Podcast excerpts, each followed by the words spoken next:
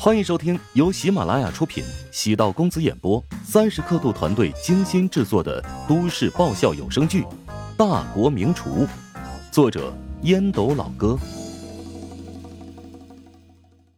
第八百三十九集。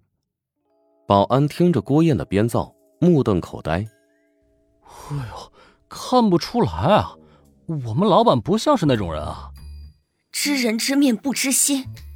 外界都觉得乔治是个好丈夫、好父亲、好女婿，但他其实就是个卑鄙无耻、包藏祸心的小人。你是不是瞧不起我？我我没有，我很同情你的遭遇。小哥哥，你实在太好了。任何人听到我的故事，都会觉得我这个女人是个疯子。没办法，乔治成功了，他在别人眼中太完美了，任何不利于他的话。都成了谣言和谎言。郭燕泪流满面，车窗打开，风扬起了秀发。保安叹气道：“是啊，哎，世界啊，就是这么黑暗，永远是有钱有势的人掌握话语权。你和别人不一样，身上充满了正义感，让我印象深刻。相信你早晚有一天也会获得成功。如果我成功了。”绝对不会做违背良心的事情。等下我家就到了，直接将车开到地下停车场吧。郭燕用手指了指前面的小区，保安在郭燕的指挥下将车停在车位，下车毕恭毕敬的将车钥匙递给郭燕。郭燕从钱包里掏出两张红票子，塞到了保安手中。这是代驾费，与你聊天我很开心。以后如果我觉得痛苦寂寞，可以找你吐诉吗？当然可以。保安不知是否收下钱，难掩激动，冲着保安忧郁的笑了笑。郭燕转身离去，保安僵立在原地，感叹这是个何等美丽、专情却又善良的女人。而自己老板的人设，在他心底彻底的崩溃了。郭燕走入电梯。表情瞬间变得冷峻，想要骗一个愣愣的保安，简直不要太简单。女人的眼泪对男人而言是最可怕的武器。只是乔治对之免疫。从电梯走出的郭燕已经迅速补好了刚才哭花了的妆容，自信、妩媚、俏丽，还多了一点温柔。方翠穿着中性化的丝绸睡衣，坐在沙发上。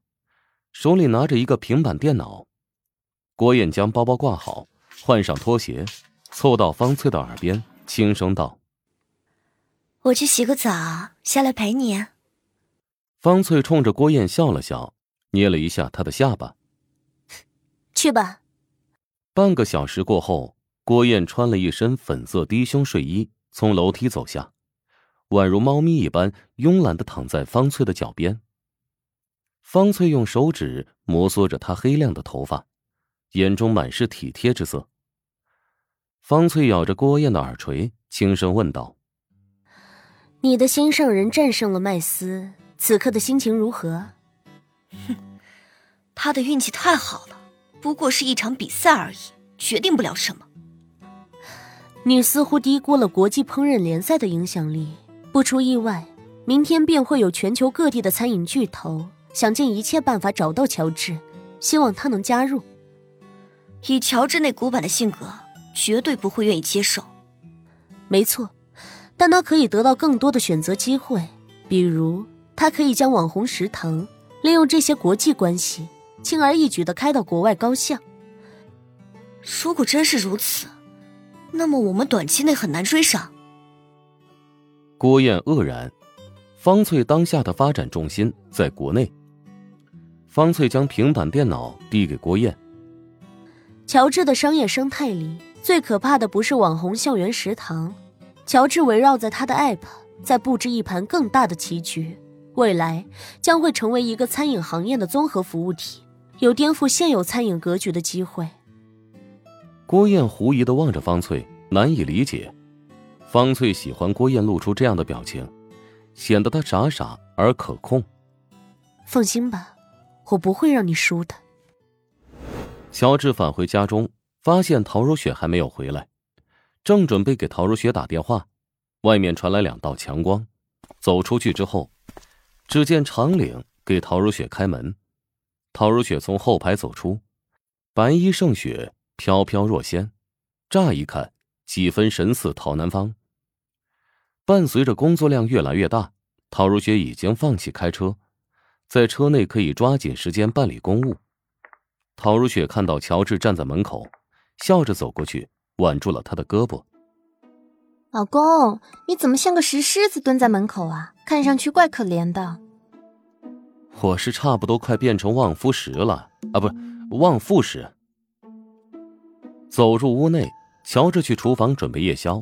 尽管晚餐吃了东西，但陶如雪耐心等待。乔治用筷子搅拌着鸡蛋液。突然，身后传来一阵淡淡的清香。陶如雪从后面搂住自己，轻声道：“怎么没问我奖励是什么？”自己卖的关子自己解开。乔治将打好的鸡蛋摆好，准备其他鸡蛋、灌饼需要的食材。陶如雪凑到乔治耳边：“我给你订了一辆新车。”没事，给我买车做什么？之前那辆车我开挺好的。